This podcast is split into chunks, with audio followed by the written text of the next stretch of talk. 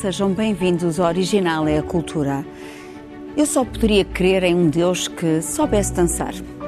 Assim falava o sábio Zaratustra do filósofo Friedrich Nietzsche. E o que podemos dizer nós acerca de Deus? Que nuvens e trevas o envolvem? Será que há um duelo entre a ciência e a fé? Hoje vamos falar dos mistérios de Deus. Acompanham Dulce Maria Cardoso, Rui Vieira Neri e Cássio Filhais. Vamos ver o trailer do documentário da National Geographic, A História de Deus, conduzido por Morgan Freeman. You can't understand me without understanding where I was created. Every religion has a creation story. So, what do those stories tell us about who we are and where we came from? I'm setting out to discover where we began. Jerusalem is conceived of as Eden, as paradise. To unearth civilization's oldest roots. This is the Mayan Bible. This is the Maya Genesis story. To locate the genesis of religion itself. People are literally living with ancestors. And I'll go back to the dawn of time. Hindus do not believe in one creation. They say that these are cycles of creation. To discover if science and religion can coexist. The Big Bang is not creation because we don't know what was before the Big Bang.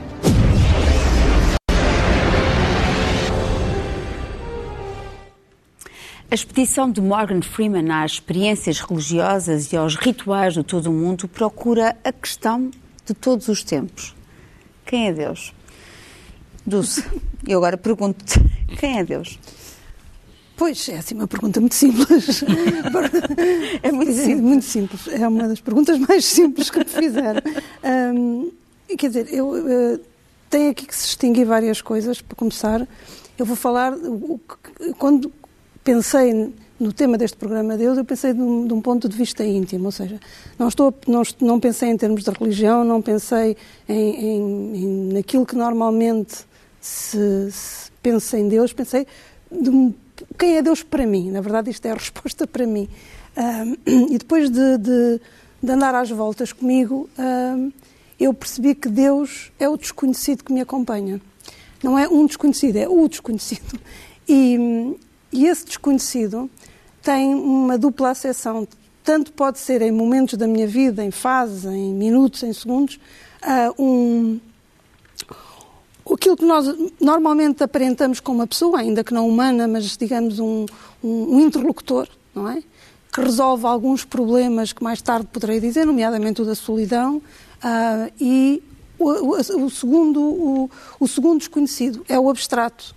É uma, uma, uma, sensação mais parecida com outros estados, como a alegria, o medo, a angústia, portanto é uma, uma ideia abstrata e, é, e essa parte de, de, do abstrato encaminha para outra, outra, outra parte da minha vida, que é a relação de Deus, com, nomeadamente com a ciência, ali o Carlos depois, certeza que vai tocar nisso, mas que me permite organizar uma, uma série de, de, de questões também a ideia de, por exemplo, de precisarmos dessa ideia de Deus por uma ideia de continuidade, eh, de uma ideia de coerência para nos podermos projetar no futuro, por exemplo, é uma ideia que me interessa e que uh, também me interessa ter chegado à conclusão que nos, que nos, sonhos não existe Deus. Ou seja, Deus é um produto da razão.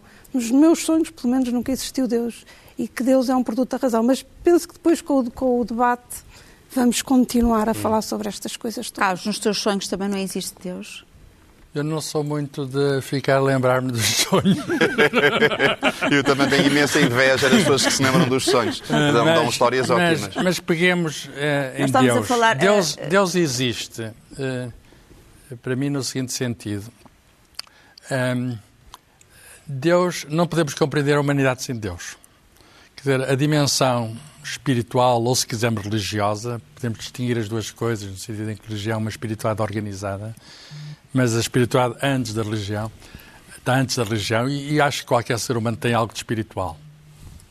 e, e religiões que, que, tentam organizar essa, esse sentido ocupam o mundo. Nós não podemos considerar a humanidade sem essa, sem essa pluralidade de religiões que, que, enfim, que estão presentes ao longo da história e que estão hoje presentes e, e, e é impossível compreender o homem neste sentido sem Deus. Uh, agora, uh, uh, o que é que. a Dulce disse que era o desconhecido. eu talvez dissesse que é, que é o mistério. É quase sinónimo. Um, e, e, isso leva-me à questão com a ciência. Há, há, eu não penso que haja incompatibilidade entre ciência e religião, entre ciência e Deus, se quisermos.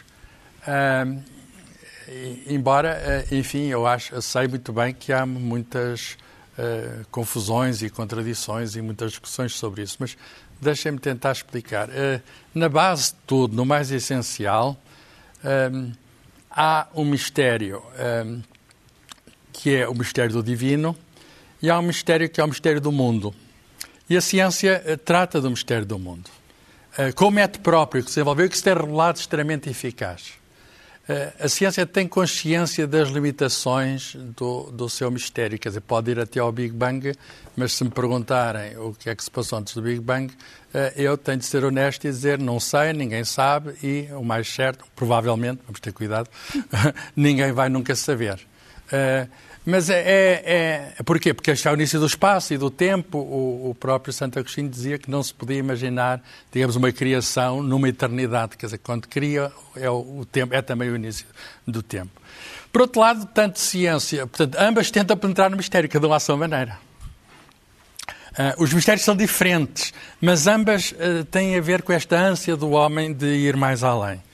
Por outro lado, uh, ambas, eu falei no ser humano, ambas uh, têm o ser humano na sua base. Quer dizer, eu acho que é profundamente humano ser-se religioso e é profundamente humano, uh, embora isso possa chocar alguém, mas ser científico. Quer dizer, procurar ver de que é que são feitas as coisas, quando é que isto começou, como é que vai o mundo, etc. Claro que esta uh, relação entre ciência e religião está cheia de mal-entendidos. E um dos maiores é aquele de Galileu.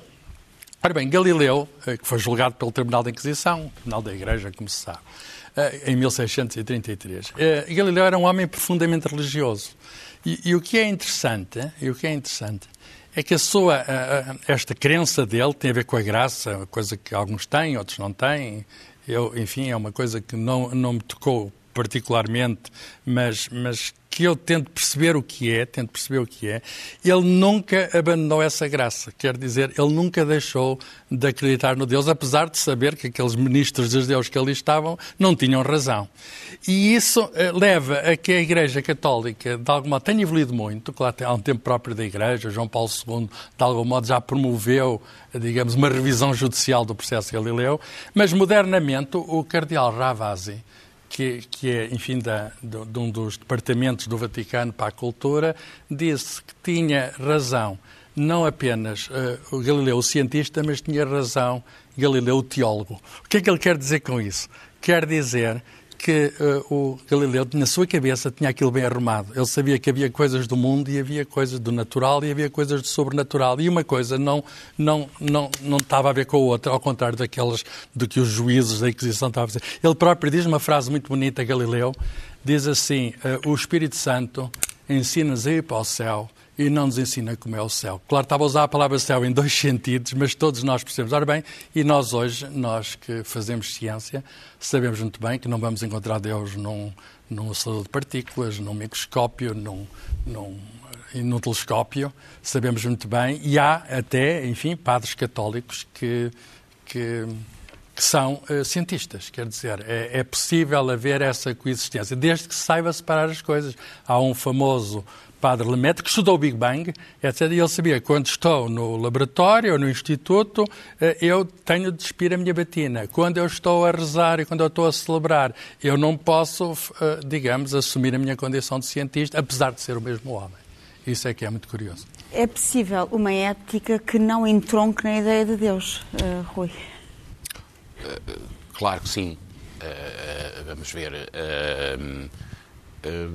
pode haver, e há, uma ética baseada em princípios consensuais no, no seio da comunidade uh, que, que, separam o bem e o mal, uh, enfim, para usar assim com letras muito grandes, grandes conceitos.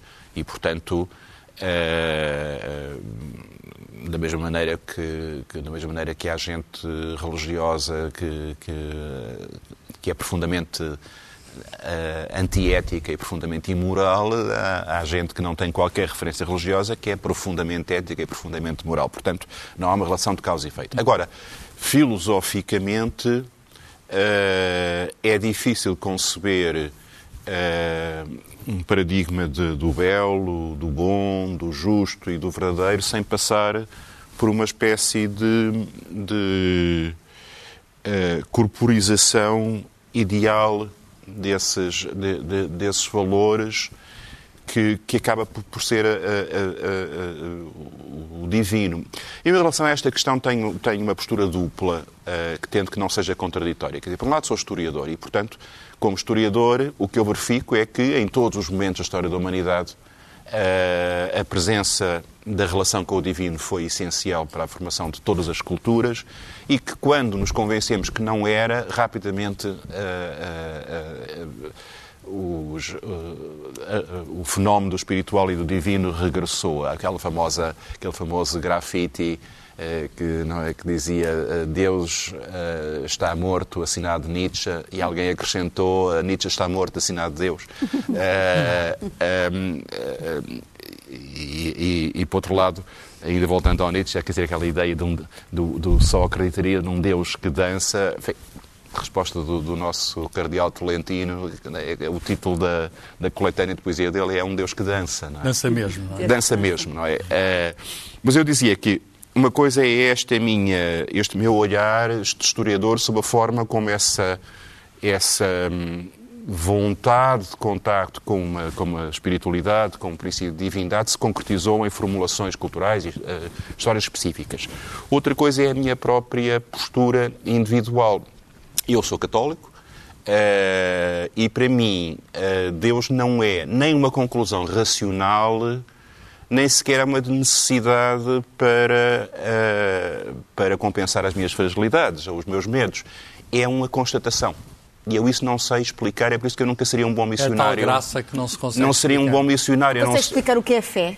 Uh, eu consigo explicar o que é a minha fé. Uh, uh, não cons... Quer dizer, não, não consigo encontrar argumentos racionais que, não, que possam convencer alguém que não passa por essa experiência a, a, sentir o que ela é. Quer dizer, esta, esta sensação da presença de alguém que é um pai, que é um amigo, que é um confidente, que é um conselheiro, que é um, é um juiz, uh, que é um professor, uh, e, e, e, e, que é uma referência moral e ética para, para, para cada uma das grandes opções que eu tenho que, eu tenho que fazer, e eu sinto-me feliz e acompanhado, e nos momentos em que estive perante a morte, não é, confrontado, não é, uma vez que ia morrendo num incêndio, uma vez que ia morrendo numa encefalite, uh, senti muito fortemente essa, essa, essa presença. Eu não, não posso traduzi-la em palavras muito fortes.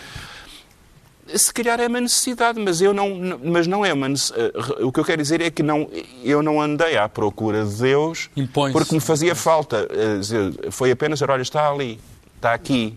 Uh, e isso é o essencial da experiência, da experiência vinda. Agora, voltando ao, ao meu chapéu de historiador, o que é certo é que aquela lógica positivista do século XIX, de que a ciência substituiria a religião, seria um estádio superior do, do conhecimento. Já não cada, estamos aí. cada não. vez mais nós estamos aí. Quer dizer, cada vez mais os grandes cientistas dizem: bom, é possível que tudo se passe como se Deus não existisse, mas nós nunca poderemos contestar ah. a, a, a, existência de Deus. E, e, aí também é preciso, eh, é preciso hum, separar entre aquilo, como dizia, sugeria a, a Dulce, entre aquilo que é eh, esta constatação da presença do divino e as formulações religiosas específicas em que ela se traduz. Eu sou católico apostólico romano, Uh, mas, por exemplo, em relação àquilo que é a doutrina oficial da minha Igreja e, e, e, e muitos dos seus pecados históricos, obviamente tenho alguma distanciação crítica uh, muito, muito, muito forte. E, no entanto, faço parte dessa família. é, é, o, é sangue do meu sangue. É, é, é, portanto, uma, a religião não se reduz, a, a, questão do divino não se, reduz, não se reduz às formulações das religiões organizadas, embora não exista relação com o divinato que não passa de uma forma ou de outra por alguma religião organizada. Sim. Pois, por exemplo, Thomas Alick, neste livro Paciência com Deus, diz que se alguém se cansa da Igreja, ele pergunta, deverá esse cansaço transformar-se em cansaço frente à própria fé? Uhum. Um, e é uma boa pergunta também. Em relação ao silêncio desta questão com Deus, hum, há também, para além destas tensões entre religião e ciência, também entre alguns cineastas, não é? Uh, ah, Tarkovsky e Bergman, por exemplo. Sim, sim, por Queres exemplo, falar sim. sobre isso? Sobre sim, já falo, mas queria voltar ali, já, já, ali ao Carlos. Eu, eu acho que Deus está sentado no, no fim da ciência e que, digamos, que a ciência está a ganhar sempre lugar em relação a Deus, Deus vai recuando, não é? E a ciência vai, à medida que a ciência avança, Deus Ou recua. o caminho é infinito. É isso, como o caminho é infinito, o problema não se põe, não é? Exatamente, o problema é que o desconhecido é infinito, é. portanto. Deus vai recuando e vai ter sempre espaço, etc, etc. Agora, portanto, a relação com a ciência penso que é isso. O que o Rui estava a dizer, eu também não consigo definir aquilo que eu entendo como fé ou a tal presença. Mas consigo perceber porque é que nós fazemos assim. Ou seja, na verdade, o que Deus, Deus como interlocutor, o tal Deus interlocutor, é, é um desdobramento de nós próprios. Ou seja, e existe, e não existe para os outros animais e só existe para os humanos, porque nós temos a consciência do tempo e do futuro. E, portanto, como temos a consciência do tempo e do futuro, estamos sempre a tentar perceber como é que vai ser esse tempo que não nos, não nos é certo e precisamos desesperadamente de uma ideia de coerência. Se nós soubéssemos agora que todos os dias era caótico, que todos os dias nós não poderíamos viver e, portanto, como, não, como racionalmente sabemos que não temos isso como certo nem poderemos ter, vamos tentando organizar, com, e a ideia de Deus nisso é muito útil, uma espécie de garantia da tal coerência. Há a ideia da morte também, a questão da morte. E depois, hum. e, exatamente. E depois também, pois, porque aí lá está, aquilo que eu estava a dizer é os sonhos da diferença entre a vida e os sonhos, porque é que nós não precisamos de Deus nos sonhos, porque nós saímos dos sonhos, aliás, vocês nem se lembram, e os que se lembram saem, aquilo não, não, não não faz parte de nós, não é a nossa vida, não é? Ao passo que a vida nós não podemos sair de um dia sem ter consciência do que vem a seguir. E, portanto, é necessária essa tal coisa. A outra parte de Deus, e, já respondo a tua pergunta, é que nos ajuda a organizar o que é do, duas grandezas que, que determinam a nossa vida, que é o bom e o belo. E, portanto, se o bom e o belo fossem só produtos humanos, nós tínhamos agora, teriam de ser feitos por leis só e apenas, e nós vemos o problema das leis, olha, ainda agora com a pandemia, com a questão da, da, da aplicação ou da não aplicação, ou seja, tudo o que é um produto objetivamente humano, os outros humanos tendem a desconfiar. Se revestirmos isto da, característica do divino, nós vamos aceitar esse bom e esse belo. E, e, ter Deus como interlocutor ajuda, uma vez que o dotamos de qualidades muito superiores à nossa, ajuda também a criar muita empatia com o próximo. Isto quando a coisa corre bem e não há. É só essa... Estamos num interlocutor silencioso. Posso, Exatamente. Posso falar do padre Alique? Uh, se não queria interromper o, o Não, era só dizer à, à Cristina que a, nestes a questão dois, do silêncio. Exatamente, destes dois, o Deus, claro, é mudo e, não, e não, ninguém falou com ele e ele não se faz ouvir muito. E a questão, ver como, como nem arte, um, uh, dois cineastas muito bons uh, resolvem o problema. O primeiro a dizer que Deus existe e trabalha a fé. Estamos a falar do Tarkovsky. Exatamente, e trabalha a fé no sentido da existência o Bergman a dizer não, ele é mudo e por isso isso é a prova da, da sua não existência. São duas formas um, diferentes exatamente, de interpretar o silêncio de Deus. Ora bem, o, o, a Cristina traz aqui um livro do, do padre Ali, que é um padre, é um padre checo, checo, que já esteve em Portugal, de resto, e, e eu tenho aqui um outro, olha, Les Beaux Esprits se rencontrent.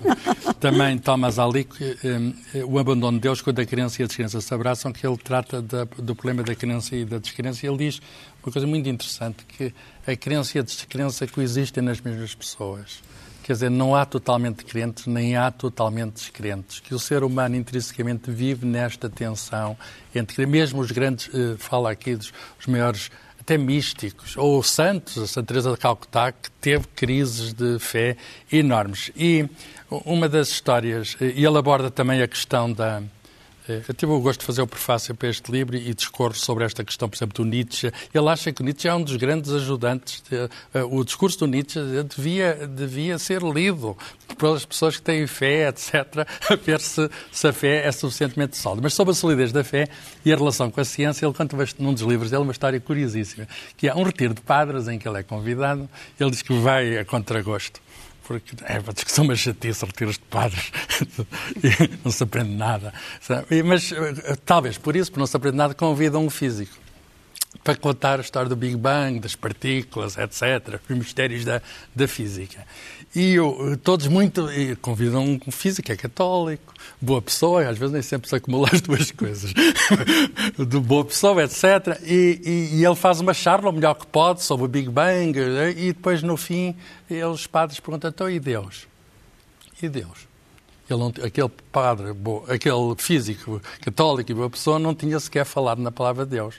Uh, e o Thomas Alick, que viu a cena, insurge contra os seus uh, colegas padres. Diz assim: Ó oh, homens de pouca fé.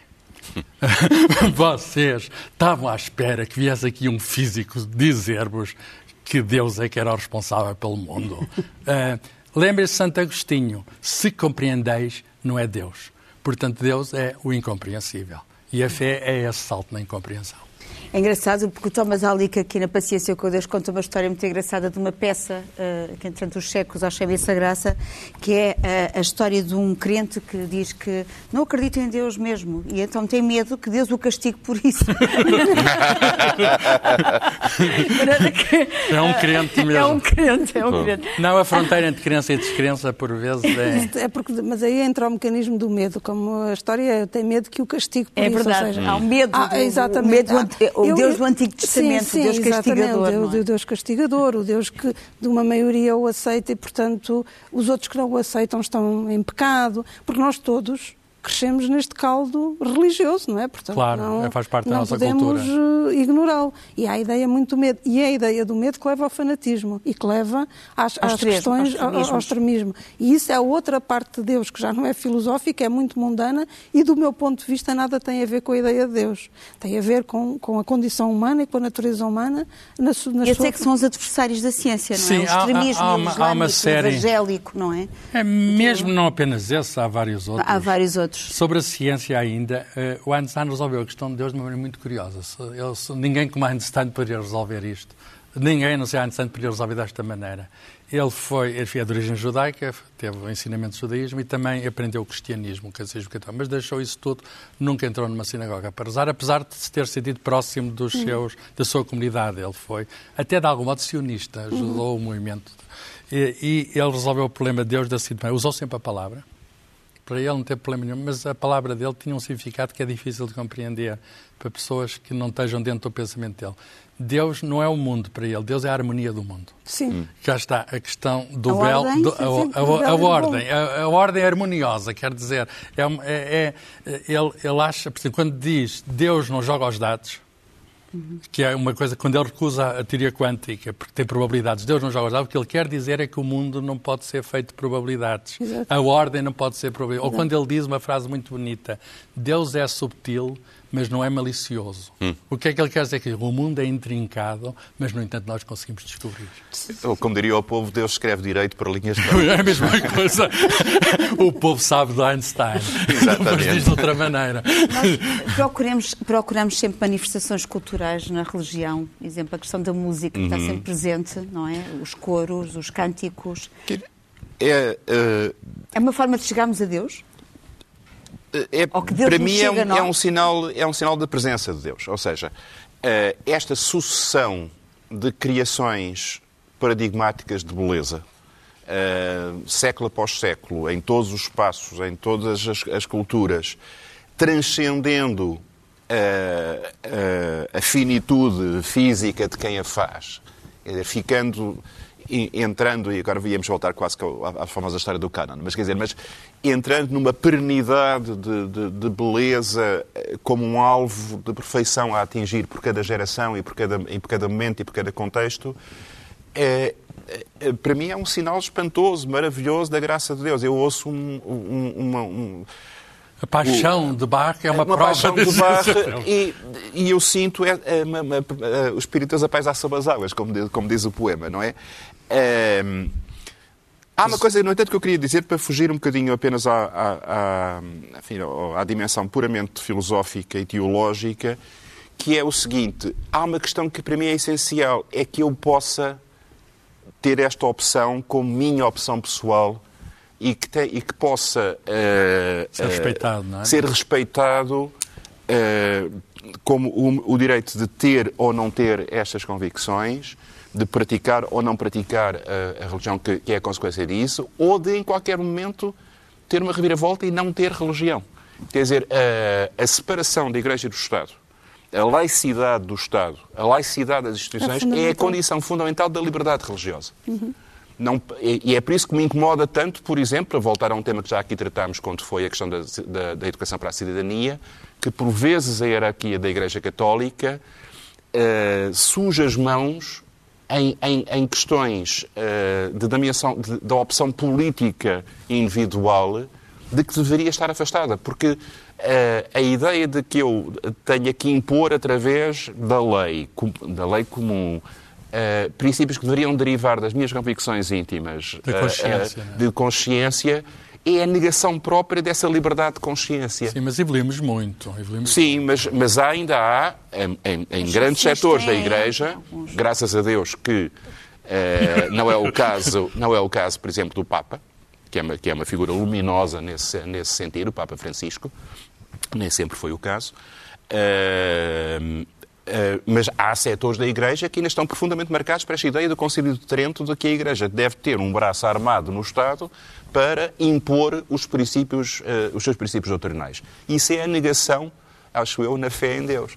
Ou seja, na, na, na, na fé de que esses princípios têm uma, uma dignidade e uma legitimidade é a própria. por obrigação, não é? é, é portanto, não podemos falar num, num, programa sobre religião sobre esta questão ah, claro. fundamental da liberdade de ter religião ou de não a ter e da separação clara entre a religião e o poder político. Aqui existe, mas há países em que não, não existe. Mas nem sempre existe. Os países islâmicos, por exemplo. Por isso, aí é um caso extremo, não é? Mas nem sempre existe. Uh... Mas quer dizer, há aqui, há, nós estávamos a, a, falar aqui de, de facto da intrusão uh, da religião das nossas vidas, mas há uma linguagem, por exemplo, própria da religião.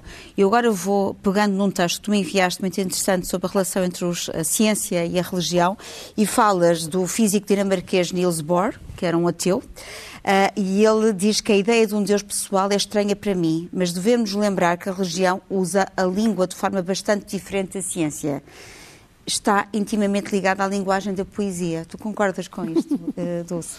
Pois isto é, evidentemente, há bocadinho o Rui já, eh, era o que o Rui estava a dizer sobre a música. Evidentemente que todas as formas de arte, não é? São tentativas aparentemente mais, mais bem conseguidas de chegar a essa ideia de Deus, porque na verdade a ideia de Deus primeiro é da perfeição, não é? A tal harmonia, o equilíbrio, e portanto o que o gesto artístico é, é uma tentativa de, de, imitar essa perfeição inicial.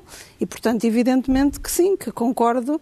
Agora, e, e aliás, eu, eu, eu, escrevo sempre, por exemplo, quando virada para uma parede, e a experiência que eu tive numa residência que fiz na Alemanha, em que tinha uma paisagem paradisíaca à minha frente, é que eu não conseguia escrever. Hum. Sério, porque dizer, achava aquilo tudo tão tão bom, tão perfeito, tão pacífico. Beleza excessiva, não? que, que eu pensava, não, não, não posso acrescentar uma, não é uma folha, uma linha a isto, porque, porque já estava lá tudo, não é? E eu escrevo, na verdade, quase num casulo e virada contra uma parede para me esquecer da beleza do mundo porque o gesto artístico, uh, especialmente depois os, os, os, escritores, uh, brincam um bocadinho a Deus, não é? Uh, pegam em pessoas, criam-nas, fazem com que elas se apaixonem, que matam-nas. Portanto, há um poder muito semelhante. é um poder muito semelhante. Criam mundos, não é? Criam universos. Os que têm a sorte, têm talento para isso, mas criam. E, portanto, isto é um poder muito semelhante. E, e, e de alguma maneira, nessa foi só a altura da minha vida, porque não, não vivo de fronte a paisagens paradisíacas que eu percebia a incapacidade de criar, da minha incapacidade de criar, uh, perante o já estabelecido. Porque a primeira referência do Belo está na própria natureza, não é? Na própria, sim, uh, sim, sim, sim, Ah, isso não tenho dúvida. É. It's a wonderful world, como Mas dizia há, há quem o, diga que o, o cientista é engraçado. O cientista de algum modo interessa-se pela natureza, pelo mundo em geral, porque ele é belo.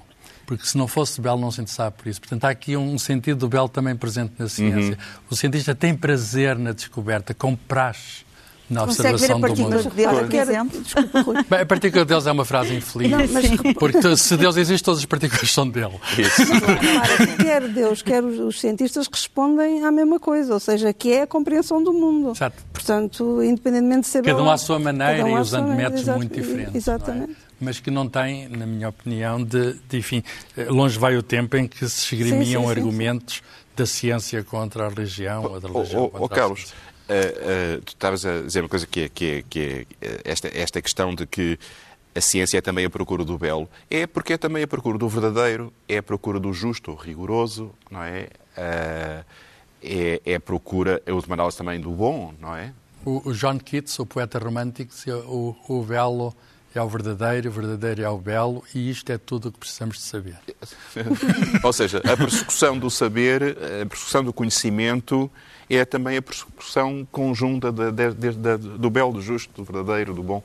Uh, e isso, uh, para mim, está associado claramente a um, a um, a um princípio absoluto destas virtudes, não é?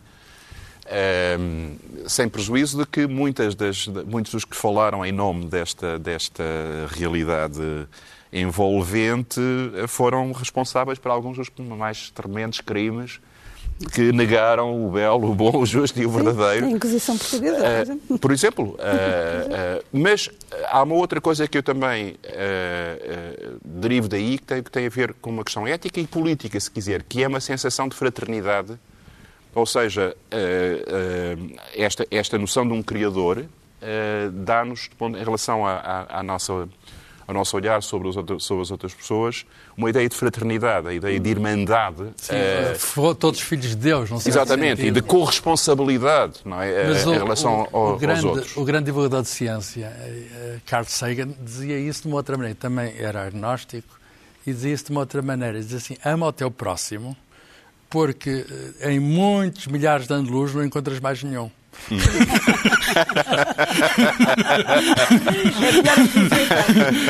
Para amar só temos aqui as pessoas que partilham o planeta connosco. Mas, entretanto, eu também vou citar o Afonso X, um sábio, que era o avô do nosso rei Dom Dinis, como sabem, que dizia que se estivesse estado junto de Deus na altura em que, durante a criação, que lhe teria aconselhado maior simplicidade. não, mas se fosse mais simples, nós não tínhamos a ciência que temos, que é uma busca permanente. E ainda bem que é um bocadinho, como diria Einstein, intrincado. Intrincado e misteriosa. misteriosa. Uh, vamos passar para as sugestões. Eu vou começar com a minha sugestão. Deus não é grande. Uh, como é religião envenena tudo, do jornalista político e literário Christopher Hitchens. Uh, neste longo debate, ele apresenta argumentos contra a religião religião, uh, citando Lucrécio uh, num dos capítulos, uh, que é a religião mata, em que ele diz que grandes cúmulos, estou a citar Lucrécio, grandes cúmulos de mal atingem os homens motivados pela religião.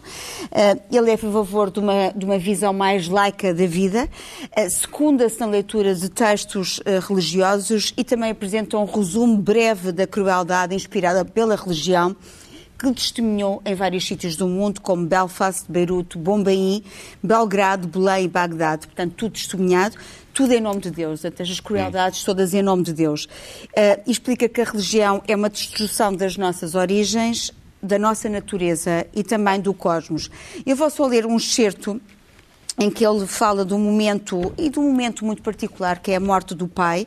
E ele diz: Quando o meu pai faleceu e foi enterrado numa capela com vista para Portsmouth, e fui eu que falei no púlpito e escolhi como texto um versículo da Epístola de Saúl de Tarso, que mais tarde seria chamada de São Paulo aos Filipenses, capítulo 4, versículo 8.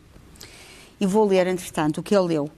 Quanto ao resto, irmãos, tudo o que é verdadeiro, tudo o que é honesto, tudo o que é justo, tudo o que é puro, tudo o que é amável, tudo o que é de boa fama, tudo o que é virtuoso e louvável, é o que deveis ter em mente. Ele escolheu este texto pelo seu caráter inquietante e ilusivo que estará comigo no último momento pela sua injunção essencialmente laica e porque se destacava da desolução de discurso retórico, lamúrio, absurdo e intimidação que o rodeia. E depois termina dizendo: Enquanto escrevo estas palavras e quando os leitores as estiverem a ler, pessoas de fé estarão de maneiras diferentes a planear a vossa e minha destruição. E a destruição de todos os êxitos humanos conseguidos à custa de duras penas a que ludi. A religião envenena tudo. Bem, eu, eu não concordo.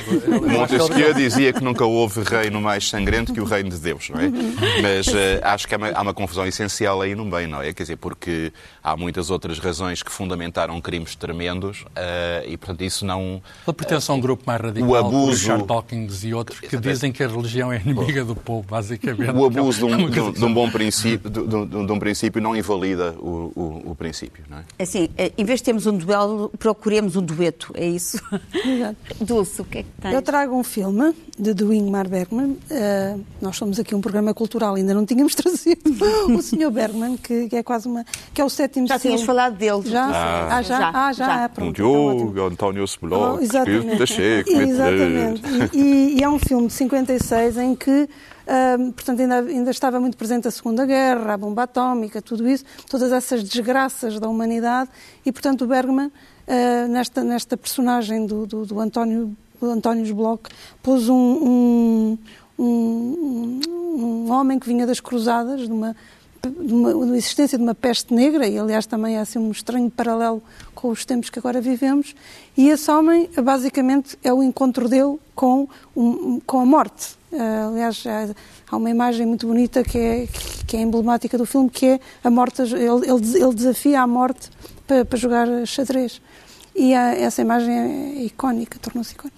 E, e, portanto, o filme tem a ver com a tal questão do silêncio de Deus, ou seja, como é que Deus permite as atrocidades que os humanos cometem e, e como é que se mantém calado, uma espécie de prova da sua inexistência.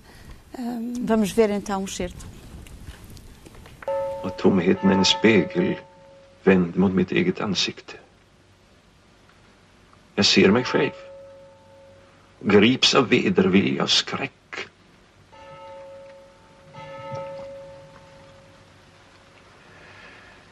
Genom min likgiltighet för människorna har jag ställts utanför deras gemenskap.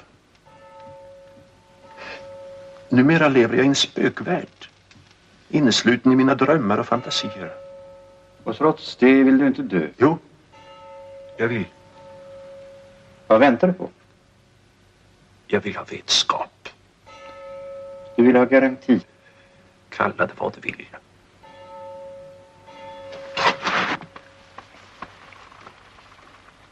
Är det så grymt otänkbart att fatta Gud med sina sinnen? Varför ska han gömma sig i en dunstkrets av halvuttalade löften och osedda under? Hur ska vi kunna tro på de troende när vi inte tror själva? Vad blir det av oss som vill tro men inte kan? Och vad blir det av dem som varken vill eller kan tro? Varför kan jag inte döda Gud inom mig? Varför lever han vidare inom mig på ett smärtsamt och förödmjukande sätt trots att jag förbannar honom och vill vräka ut honom ur mitt hjärta?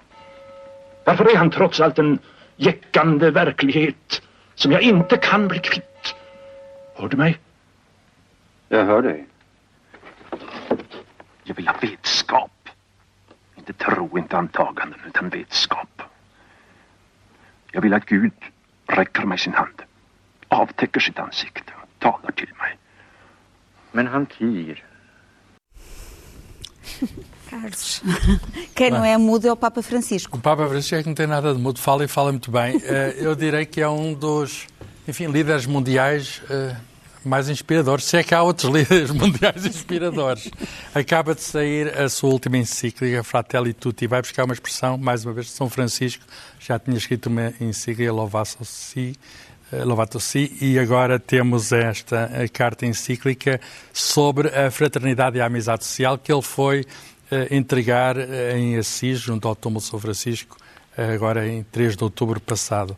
Isto, de facto, é um, é um documento extraordinário que, que, eu acho que tem leituras muito mais amplas que dentro da própria Igreja Católica. Por exemplo, ele fala, já tinha falado que economia, já tinha dito que a economia matava, agora vai mais longe, fala da necessidade, digamos, de uma nova ordem política, uma, aquilo que ele chama de caridade social e política. Ele diz a grandeza política mostra-se quando, em momentos difíceis, se trabalha com base em grandes princípios e pensando no bem comum a longo prazo. O poder político tem muita dificuldade em assumir este dever num projeto de nação e, mais ainda, num projeto comum para a humanidade presente e futura. Eu, eu, eu acho que devemos refletir sobre estas palavras. A humanidade precisa, enfim, não tem que estar unida em tudo. Eh, é natural que hajam divergências, mas um projeto comum para as grandes coisas, digamos, da vida, para tudo aquilo que nos une, é para isso que o Papa Francisco chama a atenção. E vamos louvar a Deus com música. Parece um bocadinho uma aula de catecismo.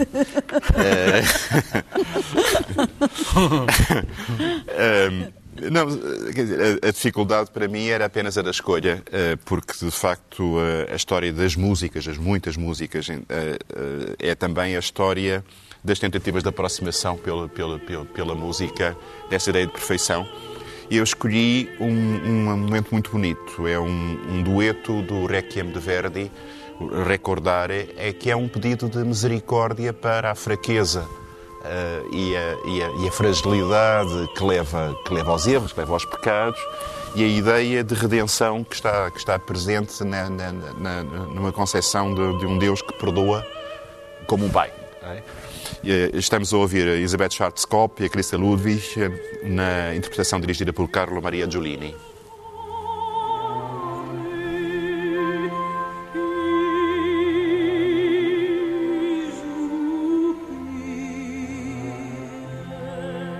Este foi o Original é a Cultura. Até para a semana. Até lá, lembre-se, todo o tempo. É bom tempo para a cultura.